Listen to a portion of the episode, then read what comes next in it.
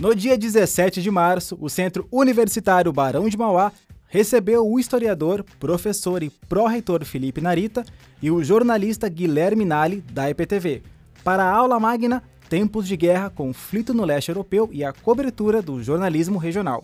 O encontro foi organizado pelos alunos Nicolas Guerreiro e Luiz Araújo do canal Comunicólogos, com a orientação da professora Gabriela Zawit.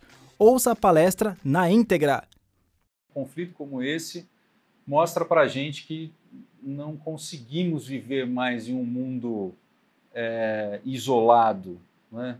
é mais do que um mundo globalizado. Nós estamos unidos, todos, de uma certa forma, seja pela rede social, seja pelos problemas que a gente divide, seja pelas questões políticas, que afinal de contas nós vivemos um mundo político, Aristóteles dizia, né, professor, que o homem é um animal político, e, e não tem como a gente não olhar para o nosso pedaço e se sentir alheio a tudo que está acontecendo no mundo, não é? Então, basicamente, os primeiros efeitos, os primeiríssimos efeitos que a gente, que a gente sente é no nosso próprio bolso. Então, quando ah, estourou essa guerra é, da Rússia contra a Ucrânia, um processo que já vem sendo construído, o professor Narita vai falar mais sobre isso daqui a pouco, um processo que já vem sendo gestado há um bom tempo, né? É, articulado, construído. A primeira coisa que aconteceu no mercado mundial foi a, o aumento do barril de petróleo. O aumento do barril de petróleo, importante a gente se lembrar, que já foi motivo de outras guerras, de outras crises econômicas de outros processos bastante difíceis que a humanidade já passou. E, e essas últimas semanas a gente passou a pagar R$ reais o litro da gasolina. Ou em alguns estados aqui do Brasil que já chega a mais de R$ reais lá no norte do país. Não só isso, temos o gás de cozinha. Ah, mas por quê? Porque essas regiões são regiões estratégicas em relação à produção de combustível em relação à produção de energia, em relação à produção de minério, enfim, e está tudo interligado. Né? Então, quando a gente olha para o que está acontecendo lá, a gente tem que mostrar os efeitos do que estão acontecendo aqui. Não é? E como a gente vai fazer isso? Ouvindo a população, ouvindo os especialistas, ouvindo os economistas, para responder perguntas que estão na cabeça do cidadão todo santo dia e, basicamente, tentar entender, tentar entender, é claro que ninguém é futurologista, mas tentar entender por meio de indicativos, por meio de, de dados, por meio de contextos e conjunturas políticas, econômicas e históricas, quando que isso vai acabar? Quando que a gente vai voltar a pagar menos né, por, esse, por esse combustível, enfim.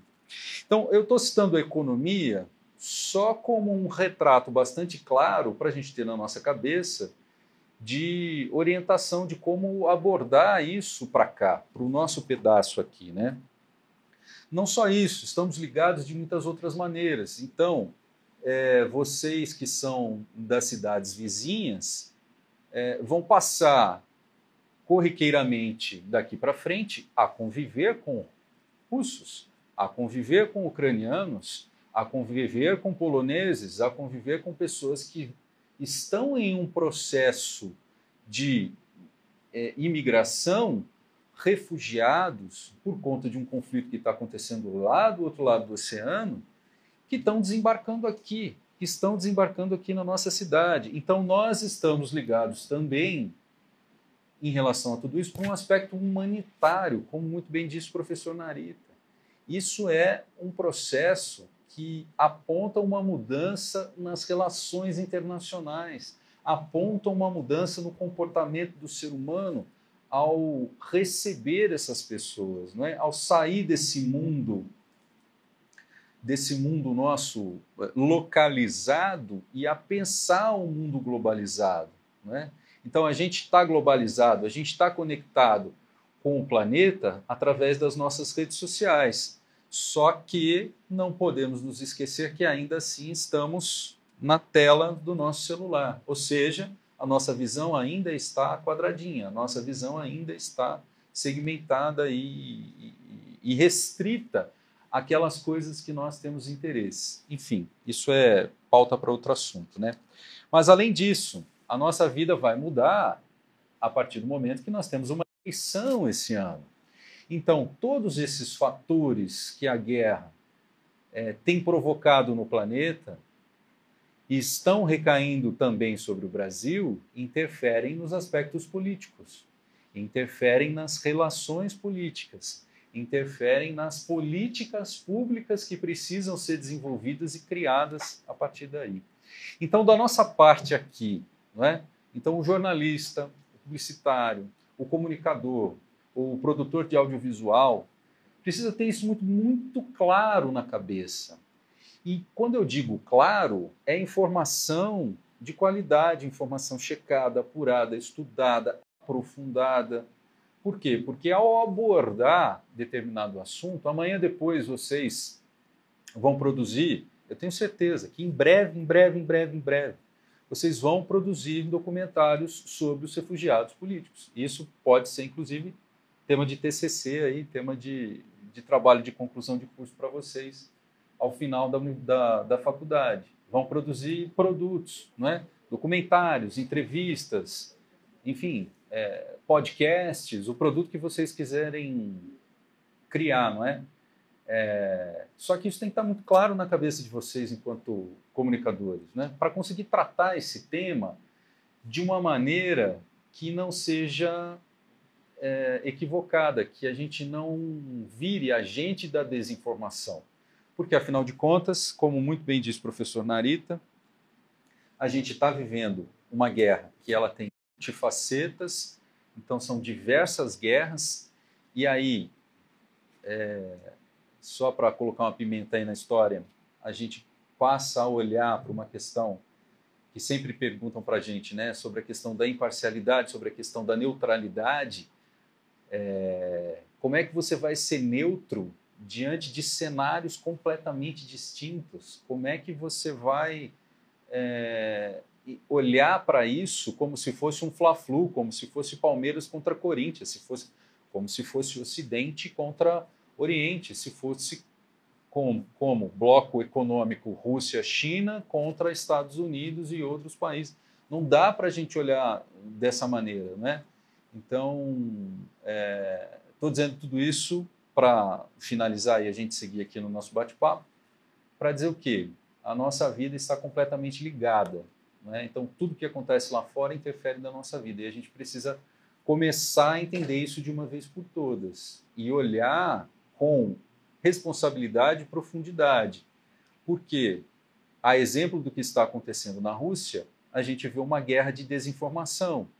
Quando a gente vê um, um ditador, e acho que a gente não pode usar outro nome, professor, para o Putin, quando a gente vê um ditador, quando a gente vê um, um, um presidente que vem fazendo acenos e, e atentando contra a democracia, é, vem provocando censura, vem perseguindo jornalistas do lado de lá, vem é, provocando uma guerra de desinformação contra a cobertura internacional dos jornalistas da imprensa. Então a gente precisa olhar para tudo isso com bastante responsabilidade e fazer diferente e informar ao invés de desinformar. Bom, onde está a democracia nesse cenário e o que a gente pode entender nesse processo em relação à democracia? E qual é o risco de uma guerra como essa para a democracia, professor?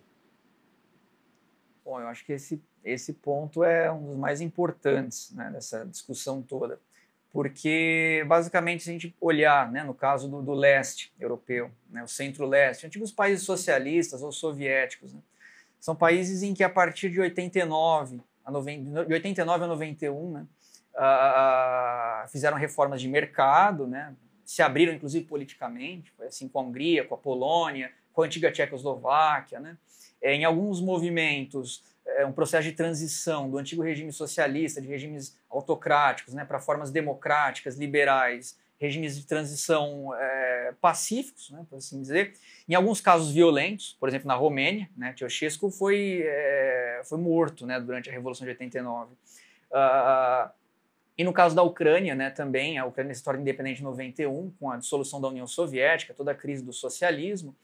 E a Ucrânia parece muito cindida, né? Imagino que entre duas grandes forças aí que articulam esse mundo pós-Guerra Fria ou esse mundo pós-socialista.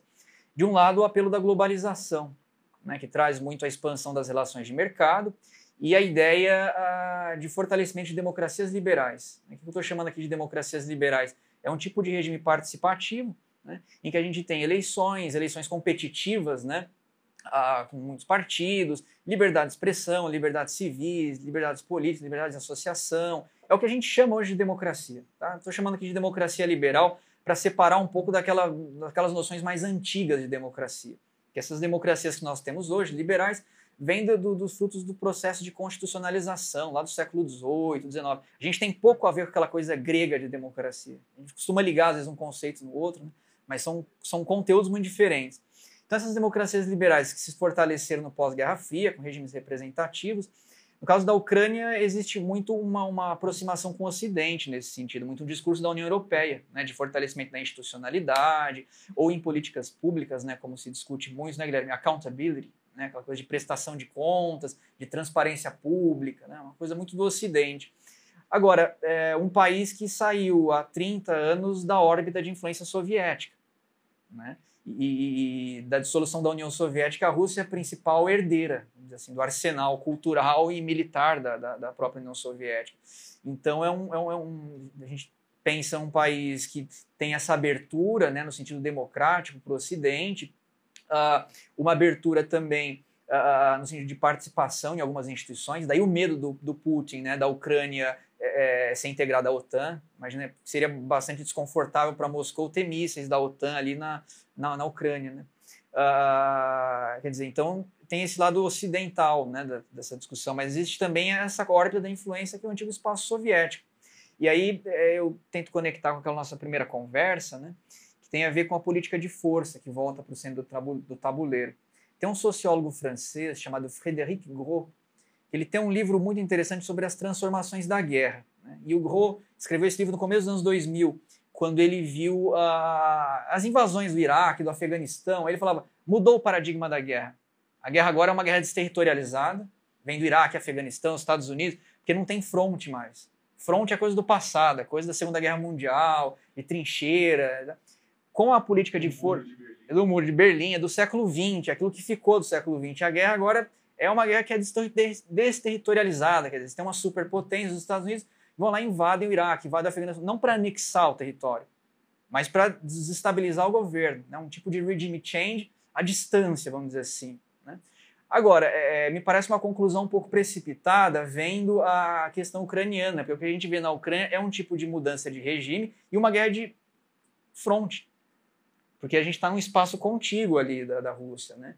Então a gente tem uma guerra de fronte, uh, volta a linha de combate, a gente vê a cidade, o avanço das tropas por terra e tal, volta um tipo de guerra, né? Isso é curioso no mundo hiperglobalizado, que é uma guerra que a gente achava que não, não pelo menos não aconteceria né, no espaço europeu. Então volta uma dinâmica de fronte, né? E, e, com ela um, sem dúvida nenhuma, um tipo de, de, de, intimidação ao sistema democrático, né? De Zelensky foi eleito em 2019 na Ucrânia, né? O Putin tentou forçar uma mudança de regime ali, achando que provavelmente ele não teria apoio popular. Quer dizer, vou invadir muitas frentes, vai, vai assustar. Né? Zelensky não vai durar muito, consigo mudar lá e, e, e, e, instituir lá um governo que interessasse. Porque em 2014, né, na Ucrânia, foi eleito o Poroshenko. Né? O Poroshenko assumiu o poder depois que o governo renuncia, um governo pró-Rússia renuncia, e aí com Poroshenko e, agora Zelensky, a gente tem uma orientação muito mais pró-Ocidente do que pró-Rússia. Então o Putin vai interferir, tem, derruba o governo fraco, derruba e uh, consegue ali, pelo menos, ter a Ucrânia sob as rédeas. Agora, sem dúvida nenhuma, eu imagino que hoje, quando se discute que o cargo de um ministro muito importante do Vladimir Putin, o Sergei Lavrov, né, dizem que ele está na corda bamba lá agora, está uh, na corda bamba porque imagino que os russos pensavam que a campanha seria mais fácil. Acho que eles pensavam que iam assustar ia ter uma mudança de regime, como eles estavam pensando, e, e, e a guerra seria rápida e agora a gente está indo para um mês de conflito. O poder militar russo é muito maior que o ucraniano, sem dúvida, mas uh, sem, é, não está acontecendo na velocidade, imagino que os russos esperavam. E aí a gente chega naquele ponto da sociedade civil, né, que se articula, que parece muito uma guerra de contra-insurgência, né, Guilherme? Uma coisa de você reconhece a superioridade militar do adversário, né? E aí é uma guerra de insurgência, né? Você vai distribuindo um manual de como montar a barricada na cidade, as pessoas vão se armando. Eu acho que um conflito desse tamanho, dessa magnitude, só explicita né, a importância do papel da imprensa profissional cobrindo é, um evento de guerra desse tipo. Essa guerra de desinformação a gente já vem é, é, enfrentando há um bom tempo, né? É, principalmente, principalmente depois das últimas, das últimas eleições é, nos Estados Unidos, isso se acirrou muito mais né, com o advento das redes sociais, já, já em um momento de muita força e fragmentação de informação, é, as pessoas que deixaram de ser simplesmente consumidores e observadores de notícia passaram a ser autores de informação, publicando seus blogs, seus blogs. Então, o poder e o, e o aumento dessa independência é, das pessoas por meio das redes sociais e o uso dessas ferramentas que são absolutamente importantes, necessárias e, e ainda bem que elas aconteceram né, para mudar um pouco esse pensamento e, e principalmente da, das, das grandes empresas de comunicação de massa, é, para mostrar de uma outra forma a linguagem de informação para as pessoas, mas o uso dessas ferramentas através dos atores políticos. Né? Então a gente teve um, alguns casos bastante emblemáticos na eleição do Donald Trump, no uso das, dessas ferramentas, inclusive alguns escândalos saíram e, e, e casos que já foram confirmados do mau uso das informações, da manipulação das informações, né, dos ataques mentirosos aos outros candidatos. Né, só lembrando um caso bastante. Estou voltando um pouquinho só para a gente avançar. Emblemático lá da Hillary Clinton, né, que ela foi vítima de desinformação e as pessoas achavam que ela era mandante de, um, de uma organização criminosa que aliciava sexualmente crianças. Isso aconteceria nos fundos de uma pizzaria. E essa pizzaria foi atacada, incendiada, as pessoas quase morreram. Então, só para dar um exemplo né, do, do, é, do impacto disso. Né? E, e, e, muito disso utilizado nos meios políticos. Esse movimento de atacar a grande imprensa é mais velho que andar para trás, se é assim que a gente pode dizer, principalmente nos governos populistas. Então, se a gente voltar lá no Getúlio Vargas, a gente vai ter a, a criação do, do DIP, que é o Departamento de, de, de Informação e Propaganda, que é basicamente um controle, a polícia da informação é, censurando e olhando, né? Isso não é isso não é da ditadura militar, isso não é de 64, isso é de isso é de 30, isso é de 32, né? É, então utilizando a informação como um aparato estatal, né?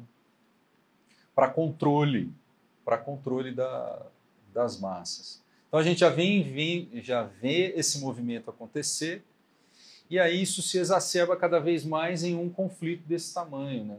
Então a gente tem é, um presidente da Rússia fazendo essa guerra de desinformação, então fechando, fechando e censurando, primeiro, o trabalho da grande imprensa, perseguindo jornalistas. A gente, nas últimas semanas, já começou a registrar mortes de jornalistas internacionais. O último caso emblemático foi o repórter do New York Times.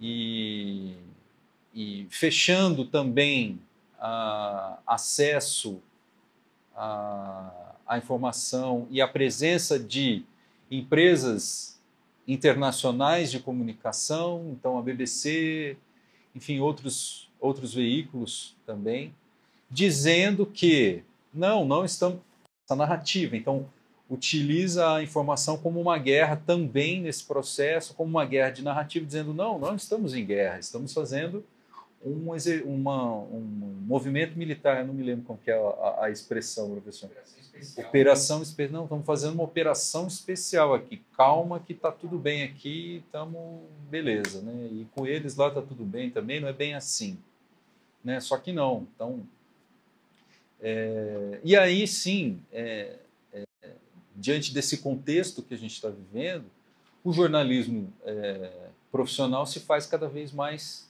é, importante. Como? Ah, não, então é, somos todos contra o Putin, estamos todos a favor da Ucrânia? Não, não é isso. O nosso trabalho é exatamente mostrar essas distorções, é denunciar esse tipo de movimento que está acontecendo e que as pessoas não veem. Então, por exemplo, os russos não é, é, têm muita dificuldade em acessar as informações dessa cobertura da guerra de uma maneira em larga escala? Por conta da censura que está sendo praticada por lá. Não é? Então, eles não têm meios? Tem, tem uns meios, sempre tem os meios. Mas acaba sendo um movimento difícil, as pessoas estão sendo perseguidas. Aquela jornalista, aquela editora do jornal de TV estatal que aparece com aquele cartaz, né? vocês viram isso? Né? Atrás da, da âncora ali estava dando alguma informação ela passou a ser perseguida. Precisou sair de lá, passou a ser perseguida duramente. Né? Então, só um exemplo de como é a, a, essa guerra de informação e a censura. Então, o trabalho do jornalismo é, internacional e da imprensa se faz cada vez mais necessário, apurando, denunciando, revelando, tirando o que está escondido e escancarando para as pessoas, não é? Para ter uma dimensão do, do processo, ter uma dimensão de tudo que está acontecendo. E aí a gente tem, e aí eu, eu aproveito também para fazer uma, uma correlação com o que eu estava falando antes, que essas pessoas independentes, esses jornalistas independentes, né? Então a gente tem o eu esqueci, o Ian, o Ian, o Ian Boechat, que é um jornalista que está lá na Ucrânia e está fazendo a cobertura é, com o celular dele, mostrando a dificuldade do trabalho da imprensa em fazer a cobertura, mostrando as atrocidades que vêm acontecendo, os crimes de guerra que vêm acontecendo, né? É, pelo Twitter, colocando pelo Twitter, ele está em lugares que o repórter que tem um crachá estampado no peito de uma empresa internacional, como a BBC, como a, New York Times, como qualquer outro veículo, não vai conseguir chegar porque esse cara vai ser caçado. Esse cara vai ser impedido o máximo possível o trabalho dele lá dentro. Então a gente tem olhos em lugares que a grande imprensa não tem. Então isso é fundamental e se torna cada vez mais importante. Ao mesmo passo, a gente tem um efeito que está acontecendo na cobertura internacional que alguns jornalistas estão chamando de névoa de guerra. Quem tiver interesse depois, dá uma buscada lá no Observatório da Imprensa. Não sei se vocês têm costume de, de acompanhar o Observatório, é muito legal, porque a gente tem análises interessantes de jornalistas da ativa aí, e também de, de da turma da academia, que é exatamente isso. É, são pessoas que têm, é, é, são os, os influencers, são pessoas que têm bastante espaço nas redes sociais, que têm bastante seguidores, que têm bastante visualizações que não tem qualquer relação ou qualquer entendimento ou qualquer formação para analisar, entender e, e levar informação sobre o que está acontecendo para as pessoas e se colocam como analistas, se colocam como entendedores do assunto. E, ao mesmo tempo, isso também acaba prejudicando em outro, ponto, né? prejudicando também e fomentando essa guerra da desinformação, onde os aspectos ideológicos, políticos, né, que eu não preciso dizer que a gente está vive hoje aqui no Brasil, é, é, esses grupos começam a se aproveitar também para disseminar essas desinformações.